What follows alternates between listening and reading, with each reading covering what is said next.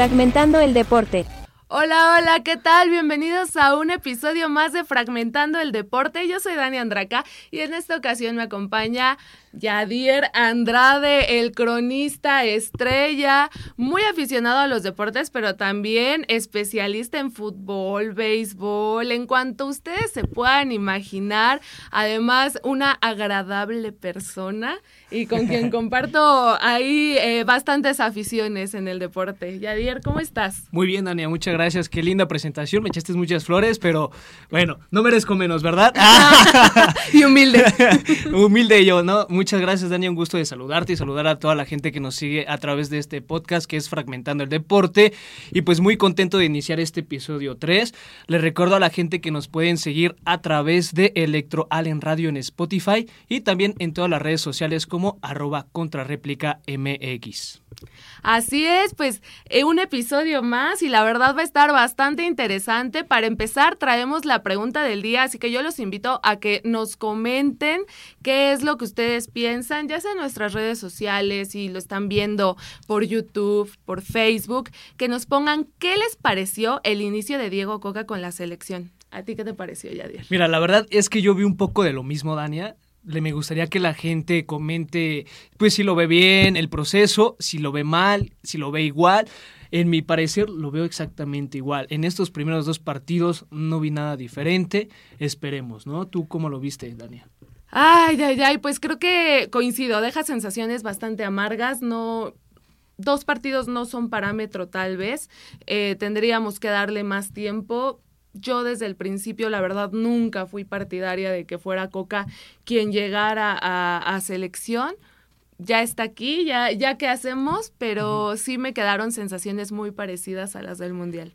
Ahora viene eh, partido amistoso contra Estados Unidos y después se va a enfrentar a Estados Unidos, pero ya en las semifinales. Ahorita lo platicaremos. Y no, ahorita lo platicaremos y un Estados Unidos que te ganó todo antes del Mundial. Entonces, ahí hay que, hay que ver cómo cómo es que llega a México y ahí sí será un buen parámetro para evaluar a Diego Coca y su rendimiento. Sin embargo, bueno, ¿qué te parece si pasamos directamente al tema 1? Porque justamente la selección mexicana empató este fin de semana junto a, bueno, con Jamaica en el Azteca. Sí, así es, un 2 a 2. La verdad es que yo vi una selección mexicana la cual eh, está pues falta de idea todavía. Te digo, vi un poco de lo mismo eh, porque jugaron precisamente los jugadores que estuvieron en el Mundial. O sea, Diego Coca convocó para este juego importante en el Estadio Azteca a los europeos. Pero te digo, no, o sea, suena cliché, pero vimos exactamente lo mismo. No, no veo ningún cambio generacional. Llamas a más de 30 jugadores para esta lista y metes, o sea, a todos los que fueron al mundial y tuvieron este fracaso allá, ¿no? Ay, yo estoy muy enojada. O sea, mm, me les voy a ir con todo, Yadier. Te, te aviso de una vez, sí. no, no te puedo avisar fuera del aire, pero es que, por Dios, eh, no es posible. El fin de semana empatas contra Jamaica. El, eh, bueno, antes, el, el, jueves, exactamente, le ganas a Surinam. 2-0, sí, les ganas, pero con un autogol, eh, con un Surinam que te ganó las espaldas varias veces en la central. Creo que ahí muy desordenado línea por línea todo el, equipo mexicano. O sea, eh, Johan Vázquez nunca se supo entender con Reyes. Em, mm, salva, eh, Surinam llegándote directamente al arco de Acevedo, ¿no? Entonces, o sea, creo que por ahí unas. Y después en el partido contra Jamaica por Dios, o sea, es el Azteca. ¿Dos a dos? O sea, Jamaica, Jamaica ya te viene a empatar. Sabemos del poderío que tiene la selección jamaiquina en cuanto a fuerza, en cuanto a piernas, pero Jamaica te viene a empatar a dos en el Azteca y con un autogol. Sí, sin duda son este pues jugadores con un gran atletismo. Eh, es, su naturaleza, Dania. Claro. Pero también algo que les pesa a los jugadores de Jamaica cada que vienen aquí a México es la es un poco la temperatura, ¿no? La temperatura, la altura. Entonces, ahí México la tiene de ganar porque son jugadores que sí son muy fuertes atléticamente, pero no te aguantan 90 minutos. Entonces, ahí México la tiene de ganar, te digo. Eh, sí vi muy poco eh, juego por parte de la selección mexicana en cuanto a ser más dinámicos, en cuanto a ser eh, más agresivos. Eh, los únicos de este cuadro, los que se salvan para mí, es este Chucky Lozano, que desde el Mundial o antes del Mundial sabemos que es de los hombres que más se ponen la camiseta, que nos hacen falta jugadores realmente de con este liderazgo, con estas ganas. Hace años los teníamos y por eso la selección estaba en, buenos lugares, ¿no? Pero ahora Chucky Lozano, Edson Álvarez quizás algunos otros de los que se salva, pero nada más. La verdad es que 2 a 2 ante Jamaica está muy, muy, muy, este, bueno, muy triste, muy poco el resultado, porque tampoco en el partido de ida no le pudiste ganar a Jamaica ya en su casa, ¿no? Fue un 1 a 1 en el 2022 y digo, ¿qué va a pasar en este semifinal contra Estados Unidos? Me tiene preocupado. A mí me preocupa eso, o sea, la semifinal contra Estados Unidos, claro que sí, es un partido que tiene que preparar muy bien Diego Coca, tiene que mostrar algo totalmente diferente. Dentro de los rescatables yo también pondría a Luis Chávez, a Orbelín Pineda, me encantó la, la, jugada que hicieron para el gol. Mm, por ahí... Eh, pues Jamaica es un equipo que así como tiene un poderío atlético impresionante, también todavía les falta un poco de desarrollo de, de fútbol tanto así el penal tan inocente que terminan cometiendo, o sea, vaya, eso, eso es falta aquí en China, un penal muy bien marcado, pero de todos modos, te digo, son esas mismas sensaciones. O sea, México llega, pero no, no tiene contundencia, eh, las laterales desordenadas, la central no se entiende, los jugadores todavía no terminan de conocerse. Tal vez puede ser por todo esto, o sea, porque es una nueva etapa, porque Diego Coca no sabe realmente, o no Diego Coca que no sepa, sino a lo mejor los jugadores todavía no se acoplan a lo que él quiere, pero yo vi más de lo mismo. O sea, no, no justifico los abucheos pero un Ochoa bastante exigido que el primer, el primer gol, pues no la paras. O sea, no, no, fue un golazo, la verdad, es indiscutible, ¿no? Pero aún así creo que es como todo este coraje que trae el aficionado, lo de los abucheos. Y te digo, luego baja Mike a tu estadio y te empata a dos a dos. Si el Azteca te buchea es por algo, ¿no, Dania? Y justo acabas de hablar de Orbelín Pineda, que la verdad también hizo, eh, fue partícipe en el Estadio Azteca con un gol. ¿Qué te parece si vamos a escuchar una de las declaraciones que dio Orbelín Pineda al finalizar el partido? Sí, la verdad, antes que nada, muy difícil. La verdad que nos costó al principio adaptarnos al juego que teníamos planeado. Bueno, los goles creo que fue una desatención que tuvimos, pero bueno, tratamos de, mejorar sí o sí. Tenemos un largo camino para ir mejorando y esos detalles para no cometerlos como ahora lo cometimos. Es un proceso que recién arranca. Están en el Final Four de esta competencia, también están ya en la Copa Oro, pero ¿qué tienen que poner atención para mejorar y comenzar a gustar y ganar también? Sí, a empezar a, cada quien a poner su granito de arena, creo que eso va a ser importante y es lo principal. Eh, ahora acoplarnos a lo que nos planifica el entrenador y, bueno, a seguir trabajando porque esto es de día al día y, bueno, esperemos que se den los resultados a nuestro favor. Individualmente, un muy buen momento el que vives en Grecia y hoy también lo reafirmas con la selección mexicana. ¿Cómo te sientes? Sí, no, no, no, sigo trabajando el día al día. Esto es de trabajo y seguir trascendiendo. Se me está dando la oportunidad y trato de aprovechar lo máximo y bueno, esperemos que se pueda dar más victorias, que más, más que goles pero bueno, trabajemos para llevar más alto a la selección.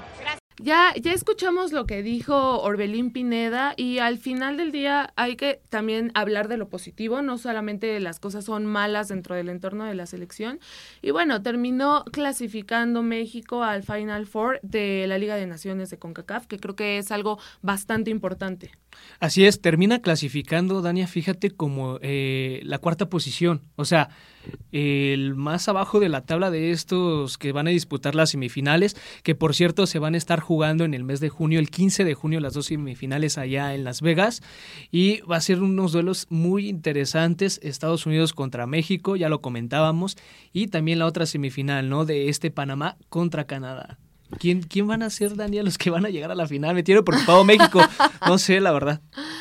Yo creo que en este tipo de, o sea, es que mira, cuando de repente eh, vimos el surgir de Canadá como una, un, un gran equipo dentro de CONCACAF, o sea, un Canadá que por Dios, ¿cuándo te había dado batalla antes? ¿No? Un Canadá que se clasificó primero al Mundial, que realmente está ahí, eh, eh, un Costa Rica que se fue para abajo, Panamá que está respondiendo otra vez. Panamá que eliminó a Costa Rica, perdón que te interrumpa, pero eliminó a Costa Rica, que era, eh, Costa Rica sabemos que es de, pues no, digamos de los favoritos, pero no de los más fuertes, ¿no? En CONCACAF pero siempre está Costa Rica compitiendo. Tiene sus épocas y momentos, pero pues es que también hay que aterrizar, ¿no? Esto es con CACAF. O sea, históricamente han existido dos equipos, México y Estados Unidos. Claro. Y ahora Canadá, que ya ahí se cuela ya en los últimos años, que se está colando en una época que yo no sé si Canadá se va a quedar ahí, pero yo lo llamaría la época dorada del fútbol canadiense. Y, y Nos bueno. Hace falta una en México así, ¿eh? pues es que creo que México ya es un constante. Entonces, ahora, eh, ¿qué, ¿qué va a pasar? Con estas semifinales, lo mínimo que yo espero de México es que se clasifique a la final. O sea, si no lo hace, claro, si que la gane ya es otra cosa, ¿no? La tiene que ganar. Si, México, si México quiere seguir considerándose el gigante de la CONCACAF y queremos seguir pensando que no nos está alcanzando el deporte estadounidense, porque te voy a decir algo, la liga, o sea, la MLS no está alcanzando a la Liga MX, eso es un hecho. ¿Tú crees? Ay, claro que sí, te lo, te lo aseguro. En la varonil, porque en la femenil es Ah, bueno, ¿no? bueno, bueno. No, sí, en la, en la varonil. O sea, hablando de deporte varonil, de fútbol varonil, México no está años luz en la Liga MLS de la MX, pero... ¿Quién sabe, Daniel? El que fue a la Copa, al Mundial de Clubes pasado, acuérdate que fue un equipo estadounidense por primera vez, ah, el claro, Saunders, ¿eh? claro, eliminando a Pumas. Pero pues también con todo respeto a Pumas, o sea... bueno, también Pumas no estaba pasando en su mejor momento, como ahorita lo podemos. Pumas que tiene como esa. Eh, la copa de eliminamos a Cruz Azul de las semifinales, pero no hacemos nada en la final, ¿no? Saludos a, los amigos de Cruz Azul. No se ofendan, todo es coturreo en este programa de Fragmentando el Deporte. Pero, Dania, vamos a escuchar la pieza de Diego Coca, el director técnico de México, que da algunas declaraciones post partido. Bueno, lógicamente con el resultado inconforme, ¿no? el, objetivo era ganar, pero creo que las formas y lo que mostró el equipo y la personalidad y, el juego que mostró el equipo me demuestran que ese es el camino, que, que, se sintieron identificados, que les gustó la idea. Generamos creo entre 14 y 18 situaciones de gol, desbordamos por derecha, por izquierda, rematamos adentro de la chica, dos pelotas en el travesaño, o sea, probamos por todos lados y el equipo mantuvo la intensidad y sobre todo el segundo tiempo este, creo que lo superamos sobre todo en cantidad de situaciones de gol. Entonces eso me da la posibilidad o la, tranquilidad, si se quiere, de saber que estamos por el buen camino. La gente tiene derecho a decir lo que quiera y lo opinar lo que quiera. Eh, nosotros estamos fuertes y estamos convencidos y tratando de trabajar, de seguir este camino y, si Dios quiere, con los resultados y con la forma de juego que vamos a adquirir más adelante con tiempo y trabajo, esperemos que la gente pueda apoyar. Mira, hablé con ellos, vuelvo a repetir, mi mensaje acá es que estoy contento con, la unión de grupo, con lo que se hizo adentro de, de la cancha, con la cantidad de situaciones de gol que creamos, hay que seguir mejorando, por supuesto, pero estoy con ellos, estoy con ellos, estoy con los jugadores. Y son los jugadores los que van a demostrarle a la gente que hay un compromiso, que hay ambición, que hay ganas, que hay hambre de profesionalismo. La gente tendrá el derecho de hacer lo que quiera. Pues Dania, esas son las declaraciones pues partido del director técnico mexicano, donde él comenta que no está contento con el resultado, pero sí con los jugadores. O sea, ¿le crees que los jugadores también le estén dando esta confianza para el inicio del proceso de Diego Coca? Es que los jugadores, bueno, a ver, una, ¿qué te va a decir Diego Coca? ay, mis jugadores lo hicieron pésimo, los odio, ¿para qué los convoqué? Pues no, no te va a decir eso, porque además es el respaldo, o sea, esta convocatoria, el salir a decírtelo es como quitarle el respaldo mismo a su trabajo, porque esta convocatoria está armada totalmente por él. Pero lejos de eso, creo que los jugadores no tienen ni derecho ni, ni nada en este momento y después del fracaso tan rotundo del Mundial, en darle el espaldarazo al técnico o no, más bien aquí yo si hubiera sido más tajante como de cada uno de los que está aquí, que estuvo en el Mundial, tiene que llegar a ganarse su lugar otra vez, porque pues oye, qué papelón, ¿no? Después de calificar a todos los octavos desde el 94 para acá. Sí, que ya era el quinto partido siempre, ¿no? El que queríamos pasar, pero ahora ni al cuarto llegamos, ¿no? Lamentablemente. esto es todo un retroceso y era lo que yo te decía, si Estados Unidos te ganó absolutamente todo a lo que te enfrentaste a ellos antes del Mundial, en la semifinal si no le ganas es un fracaso totote. No diría que del tamaño como para echar a Diego Coca porque también qué risa de proceso y entonces qué, qué tan chiquito o qué tan em, mal está tu continuidad en este momento dentro de selecciones mm, mm, nacionales. Déjate eso, Dania, ¿qué tan mal estaría entonces todo el nuevo proceso que le han dado a la Federación Mexicana de Fútbol. Te digo, o sea, sería una Con un nuevo de consejo, eh, integrantes ahí o directivos de equipos mexicanos dentro de este nuevo consejo. Eh, Ares de Parga entró, se va este John de Luisa, que ya para mayo él se acaba su contrato y dijo que él se va. Quién sabe qué va a pasar. Es toda una novela esto, entonces la verdad es que. Pura úlcera en el estómago. ahí para junio, en la semifinal contra Estados Unidos se va a ver de qué está hecho Diego Coca, porque ya es su primera prueba de fuego eh, y es en su tercer partido, ¿no? Pero ahí se va a demostrar de qué está hecho Diego Coca para la selección mexicana. No solo eso, no solo de qué está hecho Diego Coca, sino también se tiene que demostrar ¿De qué están hechos nuestros jugadores? O sea, ¿de qué está hecho un Chucky Lozano que va a ser seguramente, o sea, campeón en Italia? ¿De qué está hecho un Johan Vázquez que ya es momento de que responda? O sea, ya lleva más de un año en Italia. Sí, claro, descendió su equipo, pero de todos modos ha, no ha tenido tanta continuidad. Exactamente. Entonces, eh, ¿de qué está hecho un Santi Jiménez que tanto se defendió que por qué no iba al Mundial y luego viene y te falla un penal, la abuela? O sea, creo, creo que hay tanto de qué hablar hablar que, que te podrías ir línea por línea y los jugadores tienen que responder. Es que me hacen enojar. Sí, oye, yo también en, ese, en esa jugada por parte de Santi Jiménez, la verdad, es un jugadorazo. En Europa está respondiendo, pero muy bien, Santi Jiménez, pero no sé qué le pasó al momento de ponerse la camisa de la selección mexicana fallando ese penal. La tal vez se puso nervioso, no lo sé. Es un equipo de Surinam que dices, bueno, pues lo, lo menos que se espera es pues golearlo, ¿no? Como Estados Unidos goleó a Granada 7 a 1, una cosa grosera, ¿no? Eh, entonces esperan mínimo pues un una victoria muy contundente, ¿no?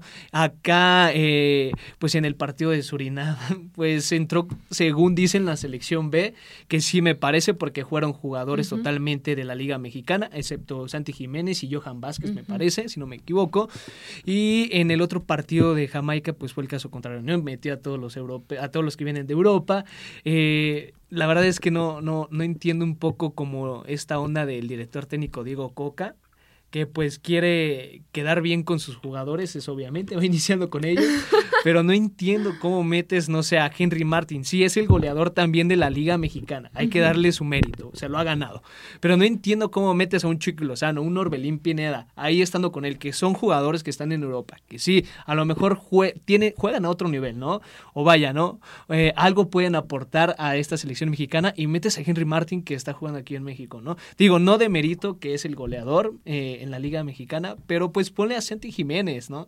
Que viene haciendo las cosas bien, porque Raúl Jiménez se le han dado muchas oportunidades, otro hombre que fue súper abuchado en el Estadio Azteca. Pero mira, te voy a decir algo, mete a Santi Jiménez, pero tal vez si Santi Jiménez se lo hubiera ganado pero tú mismo lo dijiste hace rato, le pesó la playera y tendrá que seguir demostrando más ahí. Eh, pues yo de acuerdo en, en, lo que mandó Coca, creo que hizo lo que podía con lo que tenía y para mí quienes tienen que dar resultados y tienen que tener más responsabilidad son los que están portando la playera en el campo. Mira, Daniel, no es por defender a, Santi Jiménez, la verdad se me hace un jugadorazo eh, de los mejores mexicanos que están ahorita en su nivel, pero eh, en partidos como esta, como en Surinam, sí está bien, ya la regaste, ni modo, ¿no? Lo hubieras puesto en una prueba mucho más difícil que era contra Jamaica. Le hubieras dado esa confianza nuevamente a este jugador que lo viene haciendo bien. No hay otro delantero mexicano en mejor momento que, que Santi Jiménez. Sí está Henry Martín, lo digo otra vez, pero Henry Martín eh, pues está aquí en México, ¿no? Santi Jiménez está en Europa, es otro nivel. Entonces, la verdad, pon a Santi Jiménez, dale esa confianza, dale esa oportunidad de, de jugar en el Azteca con un Chucky Lozano que, te, que está ahí contigo, con un Orbelín Pineda que también está contigo, ¿no? Con un medio campo con Edson Álvarez, con este Luis Chávez, que la verdad es un, un jugadorazo ese, ese chavo. Eh, bueno, vaya, estos jugadores que tienen un poco más de experiencia en la selección y están jugando en Europa a otro nivel. Pon a Santi Jiménez, ¿no? Pues creo que sí, creo que Diego Coca tiene que utilizar a los jugadores que estén en mejor momento y sobre todo dejarse de jerarquías ya. Las jerarquías eh, se terminaron en el proceso anterior que fracasó la selección y pues este es un nuevo cantar y así es como tendrán que jugar si es que quieren llegar a la semifinal.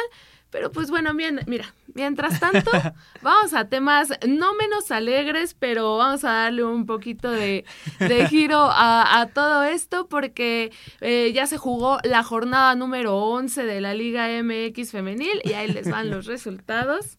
Dejemos, ¿qué te parece si, si dejamos aparte ambos clásicos?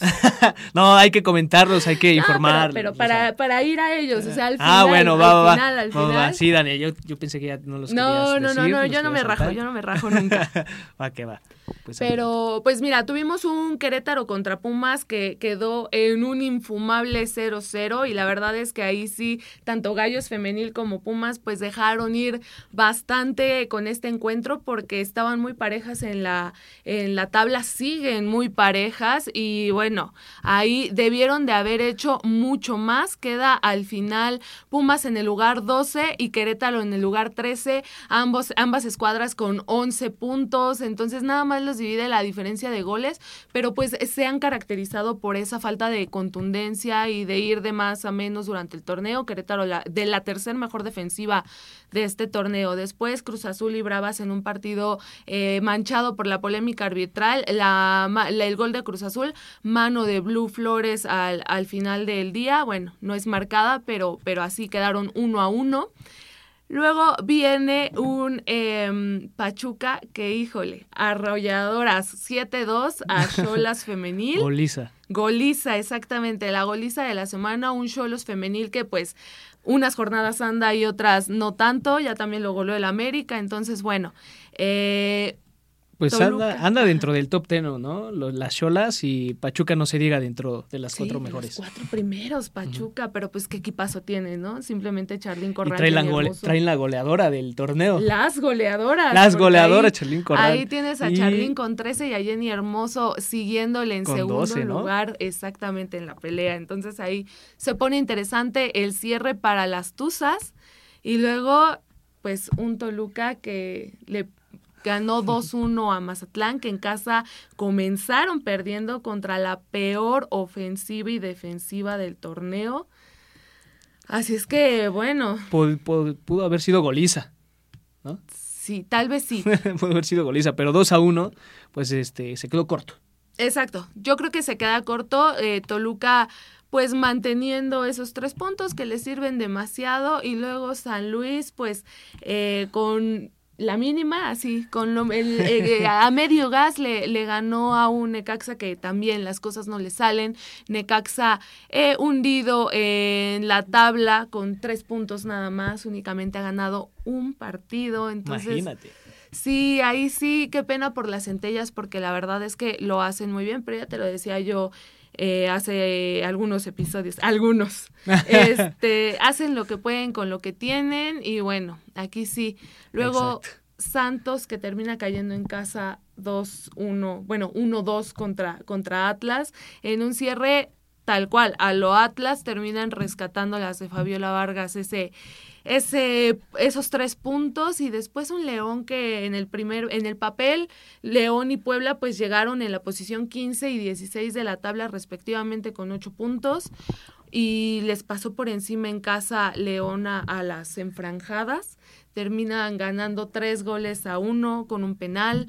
Eh, muy buen juego de Daniela Calderón y Mariana Larroquet, que son el corazón y el pulmón eh, respectivamente de este equipo de las, las Esmeraldas. Y bueno, ahí, ahí sí, Puebla, pues igual, un equipo de jugadoras que la verdad son, no, no quiero ser grosera, pero son eh, un poco... Mm, amateurs dentro de la liga cuando volteas a ver otras escuadras que tienen más. Sí, es un eh, pues un fútbol femenil en México que sigue creciendo, que sigue en proceso. La verdad es que sí se ve gran diferencia en nóminas en cuanto a jugadoras, reestructuración, lo que tú me quieras decir. De, por ejemplo, no sé, unas Tigres unas rayadas, pues a este tipo de planteles, ¿no? De Necaxa, Puebla, etcétera. Sí, además, por ejemplo, en el caso de Mazatlán y, y Puebla, Necaxa también, pero oye, son, son plantillas que por torneo tienen 13 bajas, 10 bajas. Han estado haciendo visorías en Puebla para suplir todo eso. Muchas jugadoras de Mazatlán son nuevas en la liga, vienen de la Copa Mazatlán, ¿no? Entonces, que se tuvo que organizar para tener jugadoras. Entonces, ahí sí, hay que hablar de eso y hay que hablar de también mencionar, ¿no? Recorridos. La, la, jornada pasada Mazatlán enfrentó a Pachuca y de Mazatlán se aventó el trayecto a Pachuca en camión luego el regreso. Y esta jornada enfrentan a Toluca igual, de Mazatlán a Toluca y el regreso. Entonces, eso te habla de jugadoras que están agotadas ya a poco a poco más de la mitad del campeonato. Creo que hay que exigirles, hay que hablar de lo que se hace mal en el campo, pero también hay que hablar siempre de las carencias que tiene la liga. Administrativamente yo creo que deben de poner más atención a esto porque si sigue si México quiere crecer más en su en su parámetro, en su selección mexicana, inclusive en la femenil, eh, pues digo empecemos desde estas cosas, ¿no? Sí. Que, no, que muchas veces no se ven, pero tú eres un especialista en el tema, Dania, y sabes exactamente qué está pasando, qué se mueve en el fútbol femenil mexicano. Y desde esto hay que, eh, está la raíz del problema. Entonces, ¿por qué? Luego nos quejamos, ¿no? ¿Por qué en este Mundial México no clasificó al Mundial femenil? Pues desde ahí están los detalles, ¿no? Eh, es triste la situación a veces, Dania. Sí, sí, sí, porque se fueron del premundial sin meter un solo gol, pero bueno. Que el premundial se jugó aquí en Monterrey, ¿no? Exactamente, exactamente, se jugó en Monterrey, pero bueno, dentro de las cosas buenas que ha hecho la liga, pues es posicionar, y la verdad es que mira, aunque hay directivas que todavía no le brindan el apoyo a su liga femenil, hay cuatro equipos en esta liga que lo han hecho espléndidamente bien y por eso también le han dado auge a estos clásicos que muchas veces se les llama heredados por la liga varonil, pero, pero que se han vuelto eh, realmente clásicos dentro de, dentro de la liga, se han vuelto enfrentamientos impresionantes, o sea, todas las finales que llevamos de Tigres contra Monterrey, que durante mucho tiempo fueron las, las dos que dominaron todo, todo esto, o sea, las regias, Dios mío, qué, qué bárbaras, qué, qué nivel.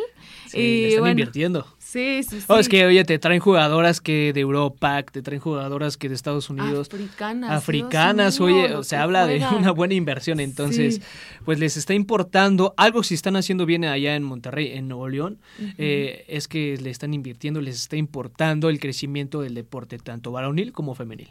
Sí, exactamente. Y bueno, este fin de semana tuvimos tanto el Clásico Regio como el Clásico de México en, en esta liga y terminó el Clásico Regio uno a uno.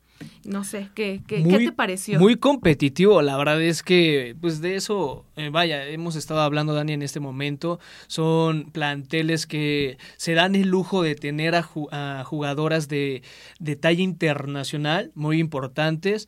Y bueno, se ve un partido que termina uno a uno porque te habla de esa gran competitividad que hay entre estos dos planteles a nivel, bueno, a nivel este profesional en la liga femenil.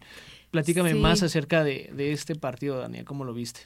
Pues mira, a mí, a mí fue el clásico que más me gustó realmente, o sea, creo que fue en cuanto a espectáculo el clásico que más cumplió. Eh, aquí ¿Por la carnita asada o qué? ¿Mande? Por la carnita asada. Por la carnita asada. Eh, y aún así se quedó corto.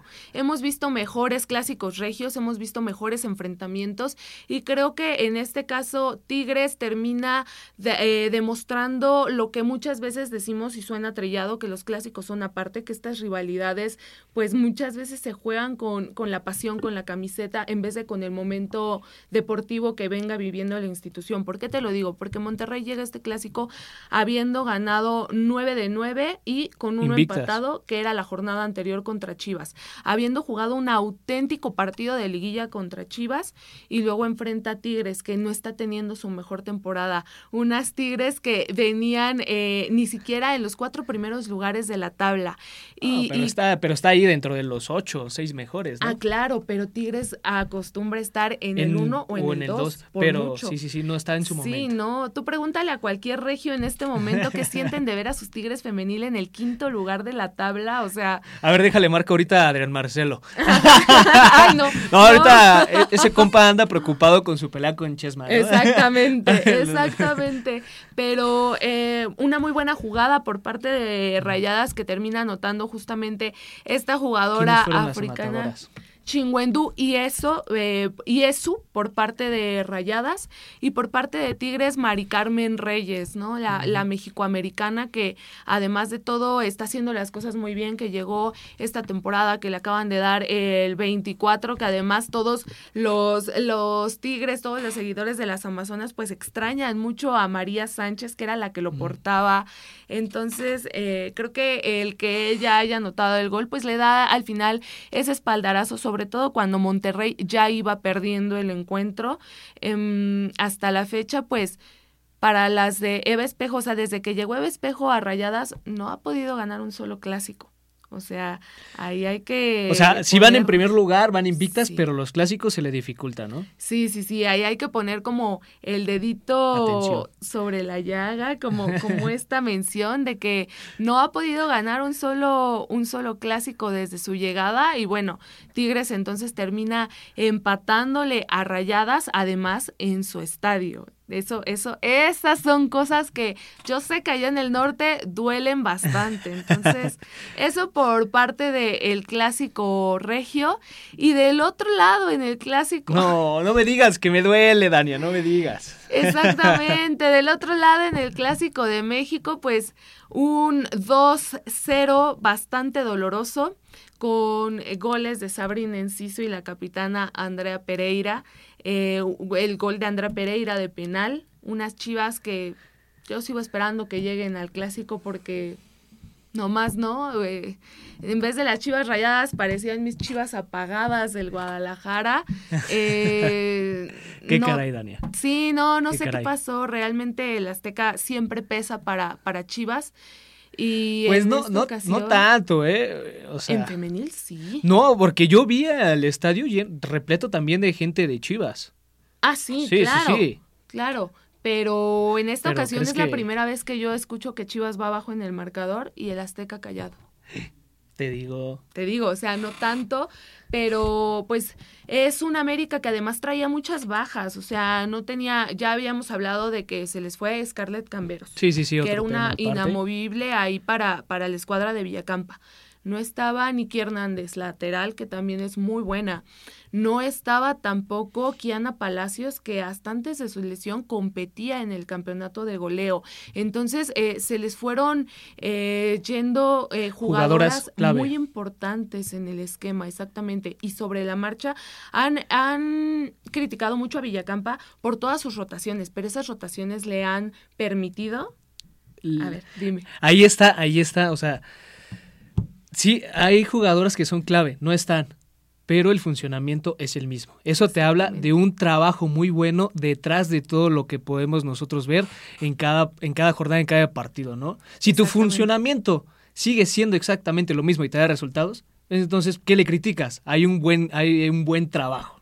Sí, no, totalmente. Y bueno, del otro lado, unas chivas que les anulas el medio campo con eh, Carolina Jaramillo y Cassandra Montero y las nulificas totalmente, ¿no? Unas... Sí, oye, a, esta Caro, ¿no? Que es de las inamovibles también en el cuadro rojiblanco, eh, que ha sido goleadora también, ha sido una, una jugadora muy importante para Pato Alfaro, inamovible, y pues bueno, la haces nula su participación dentro del campo, como también a mi Pocho Guzmán en aquel clásico nacional, también lo hicieron nulo. Entonces, te habla de que la América está haciendo algo bien y, y eso es importante, ¿no? Los clásicos son para ganarse y América lo está haciendo de muy buena forma, entonces hay que reconocerle esa parte. Claro que sí, totalmente. O sea, ahí sí América se llevó el clásico nacional, no hay duda de eso. Te digo, un gran eh, talento y despliegue de Sabrina Enciso.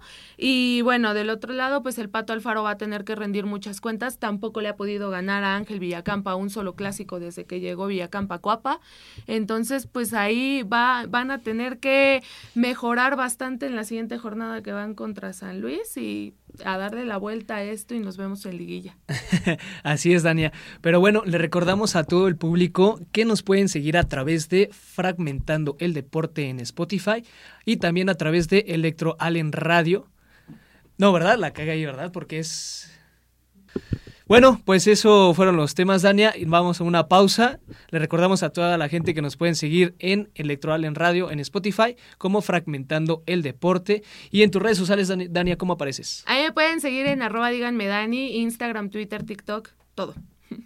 Y yo me, pueden encontrar, claro, en arroba yadier.al en Instagram y también arroba fragmentados network en las redes sociales.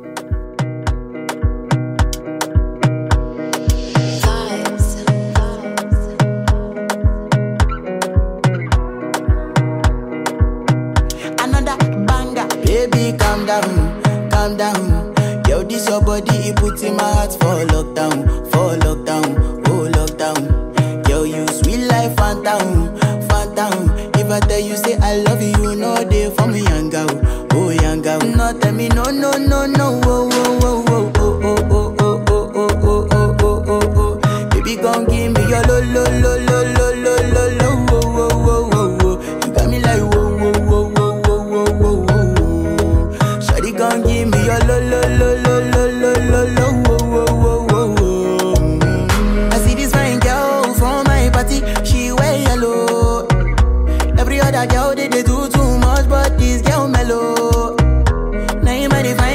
person I go use, the tell I'm. Finally, I find way to talk to the girl, but she ain't no one follow. Who you gonna phone for one? Mm-hmm. When you know I come for one, mm-hmm. then I start to feel a bum bum one. Mm-hmm. But she dey give me small small one. I know, say she's a bit pass it down one one. Mm-hmm. But she feeling insecure, cause her friends go mm-hmm. they go my light ring go on, go they go my light ring go on.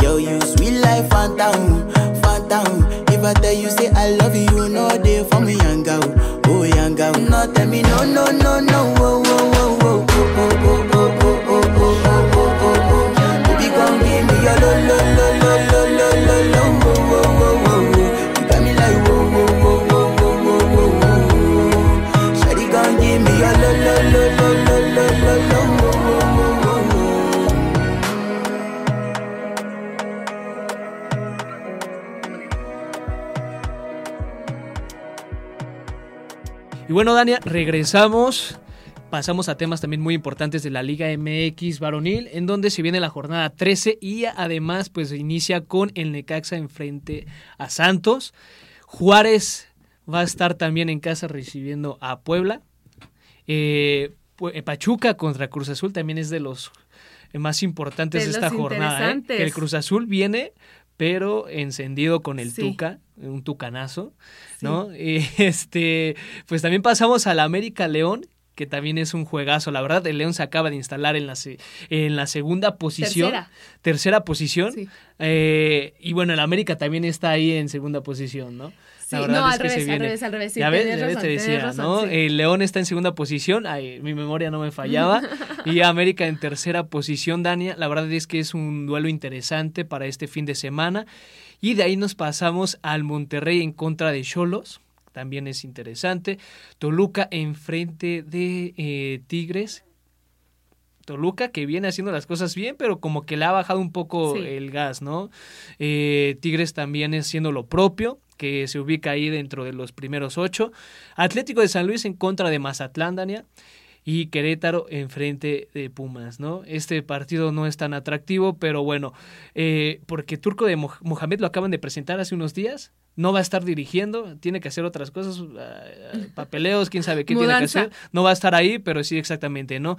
Eh, no luce tan atractivo hasta que se presente Turco Mohamed para la jornada 14, pero viene el clásico tapatío, Dania, platícame, a ver, ¿qué va a pasar en este clásico tapatío que es Chivas en contra de el Atlas en el Jalisco? Así es, pues un clásico tapatío donde eh, creo que Chivas viene del descalabro totototote del clásico nacional, de haber hecho un papelón ahí y va a tener que sobreponerse no solo a eso, sino también a la ausencia de su capitán y su hombre más importante eh, durante toda la temporada, que fue el Pocho Guzmán. Y del otro lado, pues trae un Atlas que la verdad es que ha levantado después de que tanto se les exigía, de que estaban eh, tratando de, de resurgir, de que se dijo mucho que el bicampeón ya no existía, pues la jornada pasada golean a Puebla 4-0. Entonces, eh, ahí sé, sé que, que hay diferencias y lo dijimos hace rato, hay clásicos que se juegan fuera de lo deportivo y se tienen que jugar con la playera. Sin embargo, Chivas eh, hace rato debe, ¿no? En, en el clásico tapatío y, y, va a tener que ir a rescatar los puntos. Y bueno, del otro lado, un Atlas que es orgullosón, que no le... Está en el Jalisco. Sí, exacto, que esté en su casa, que les duele. Entonces creo que es una semana en la que Guadalajara ha estado dividida totalmente entre estos dos bandos y a ver a ver quién pesa más porque también no olvidemos que el Jalisco pues fue durante tantos años casa de las Chivas. A ver, Dania, tú que eres, este aficionado al Guadalajara, ya ya te lo hicieron saber aquí en Fragmentado el Deporte, ¿qué prefieres? ¿Tortas ahogadas o tacos ahogados? este, eh, tacos ahogados. ¿Sí? Sí, no soy tan fan de la torta ahogada. ¿Neta? Bueno, yo sí soy muy fan de la torta ahogada, pero sí, es un duelo interesante para preparar el fin de semana la torta ahogada, que los tacos ahogados, ahí junto eh, alguna, alguna cervecita eh, o alguna michelada, ¿no? Eh, gozar este transmisión, este partido entre Guadalajara, que es el segundo mejor visitante del torneo, y Atlas es el segundo peor local de torneo. Pues mira, tendrá que aprovechar eso Chivas después de que cayó a la séptima posición, pero bueno, Yadier, ¿qué más tenemos? Pues bueno, pasamos a cosas también muy interesantes alrededor del mundo. Eh, este, estamos en semana de Fórmula 1. Viene el GP de Australia, entonces la verdad queremos ver a Chequito, queremos ver a ese duelo entre Max Verstappen y Checo Pérez, pero también tenemos a un invitado especial el día de hoy, Fernando Cruz, que nos está mencionando pues qué va a pasar en este Gran Premio de Australia que inicia desde el jueves. Ok. ¿Qué onda, bandita de Fragmentados Network? ¿Cómo están? Mi nombre es Fernando Cruz y es un honor estar con todos ustedes en este programón. Y sí, es semana de Gran Premio, es semana de Fórmula 1 y se va a correr nada más y nada menos que en Australia, en el circuito de Albert Park, en la ciudad de Melbourne, el tercer circuito más largo del calendario con más de 5 kilómetros de longitud y se van a recorrer 58 vueltas en este circuito que el año pasado fue dominado y por bastante por Charles Leclerc, el piloto monegasco de Ferrari, que le sacaba más de 20 segundos al piloto mexicano Checo Pérez, que se quedó con la segunda plaza, seguido de George Russell.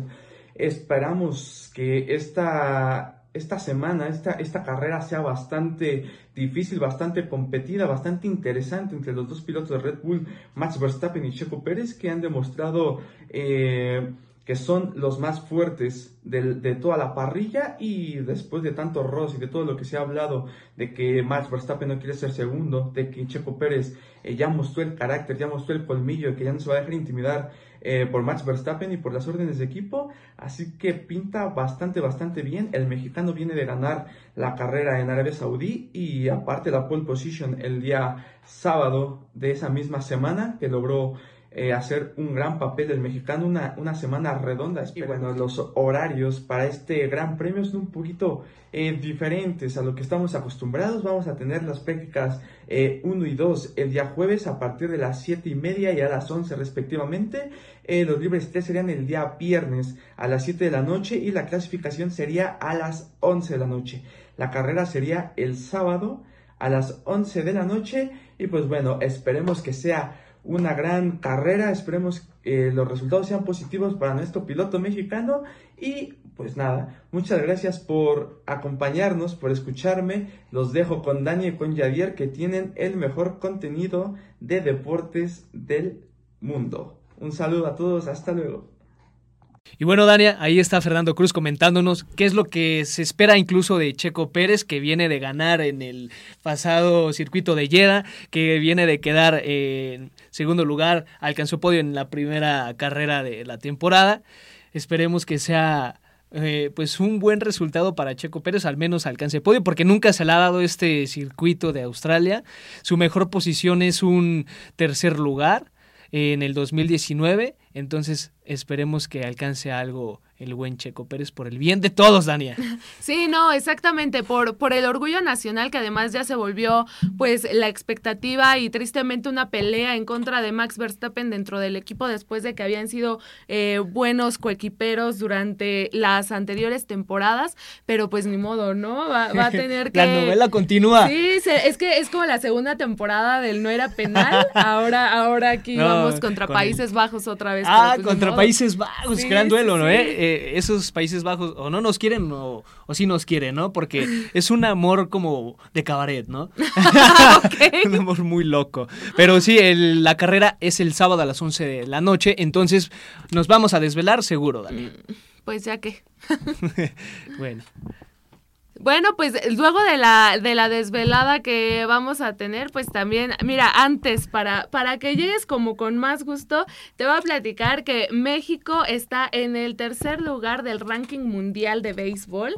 Entonces ahí, después de lo que hizo la novena mexicana en el Clásico Mundial de Béis de hace unos este, días. Exactamente, hace, hace unos cuantos días y de instaurarse en las semifinales, pues le alcanzó para subir dos posiciones en este ranking y, ahí ya están, Javier. ¿Qué te digo, Dania? Pues estoy muy feliz, la verdad. la sonrisa. Me pone muy feliz como la canción de mi, mi banda El Mexicano. Feliz, feliz. Estoy totalmente así, Dania.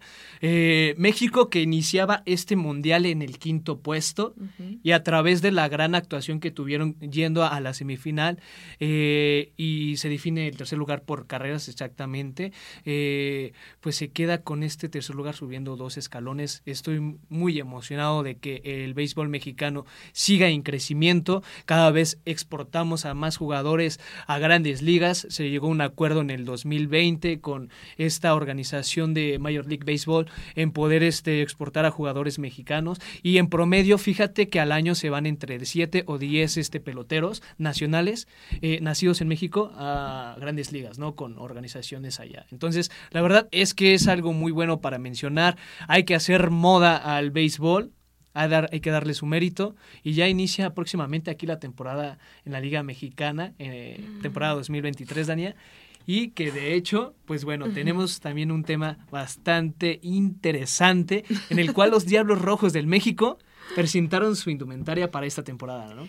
Sí, así es. Una, una colección muy bonita. Creo que eh, coincido mucho contigo en que hay que hacer moda al béisbol porque además ya vimos que es un deporte muy interesante. O sea, no es el deporte aburrido que todo el mundo piensa y creo que eh, merecía ya una, una buena oportunidad para demostrarlo. Y ahora hay que, hay que ir más seguido ya que comienza la Liga Mexicana de Béisbol, pues a los estadios, ¿no? Que además el ambientazo es impresionante. O sea, es, es una muy buena forma de acercar también este deporte a la gente.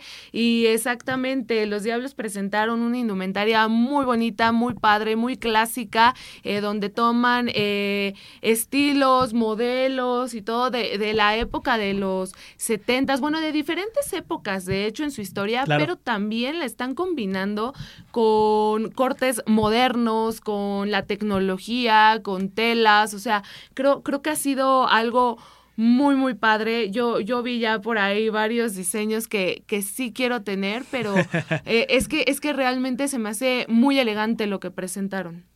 Mira, la verdad presentan cuatro uniformes, te platico. Hay un, uniforme que está ahorita creo que muy de moda, que es como un color azul, entre azul menta, algo así. Eh, México sacó, la novena mexicana sacó un color parecido en el Clásico Mundial. Eh, ese uniforme alternativo y Diablos lo quiere replicar con su uniforme de esta temporada 2023. Como este combinándolo, ajá, exacto, no sé, es como menta, como es turquesa, combinándolo con rojo, ¿no? Los Diablos. No es muy de mi agrado, pero yo creo que si, si por ahí me sobra pues una lanita, yo sí me lo ando comprando, ¿eh? pero le doy un yo creo que un 8, la verdad, este uniforme. ¿Sí? ¿Le das un 8? Sí, te digo, no me convence al 100%, pero digo, si me sobra ahí por ahí un, un 2000, pues yo creo que sí me lo ando comprando. Un 2000, ahí, ahí, que le sobre, ahí nada más. Pues es que andan en ese precio, o sea, andan como en 1600, entre 1800, Dania. La verdad es que subieron bastante de precio, te digo, si me sobra, pues sí me lo ando comprando, ¿no? bueno, pues ahí, ahí que New Era nos mande un patrocinio para que nos llegue, nos llegue todo esto porque a mí sí me gustó, se me hace una propuesta arriesgada pero interesante, creo que está, está muy padre y sobre todo eso, ¿no? Me gustaron eh, los escudos, las, las M's de diferentes épocas, o sea, las M's. Las M's de México. ajá.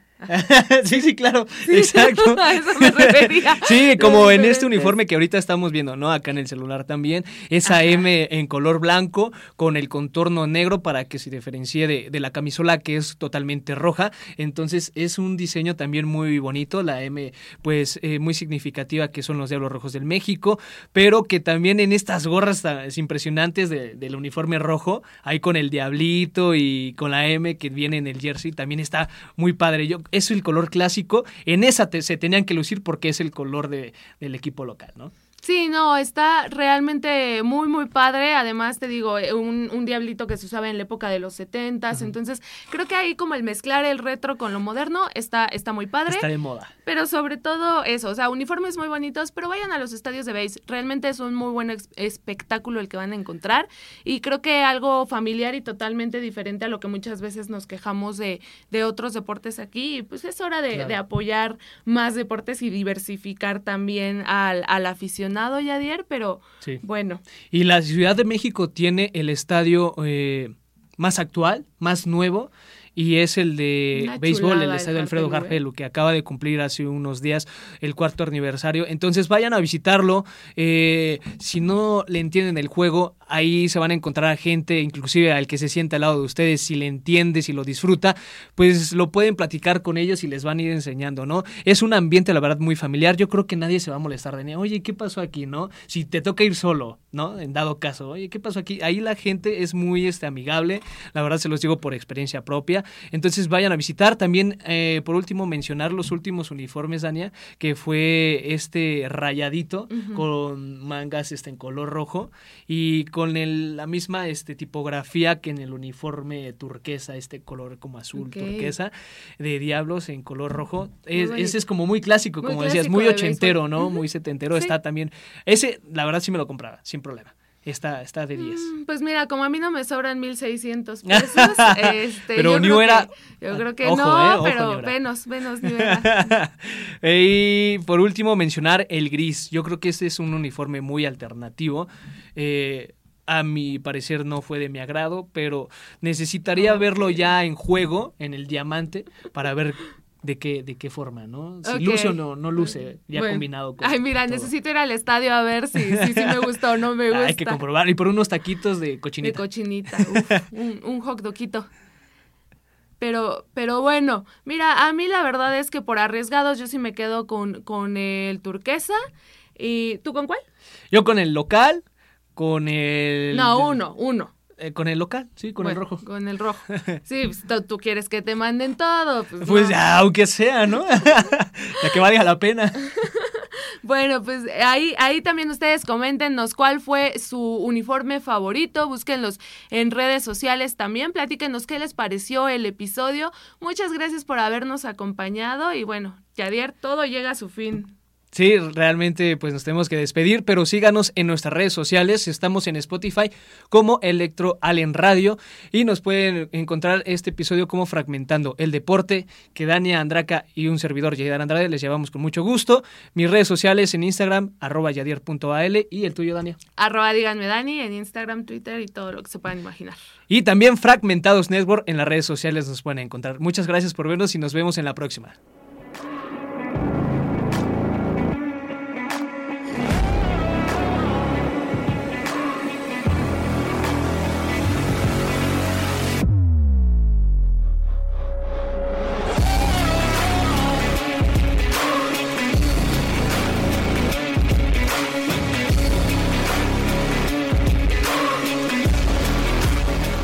Fragmentando el deporte.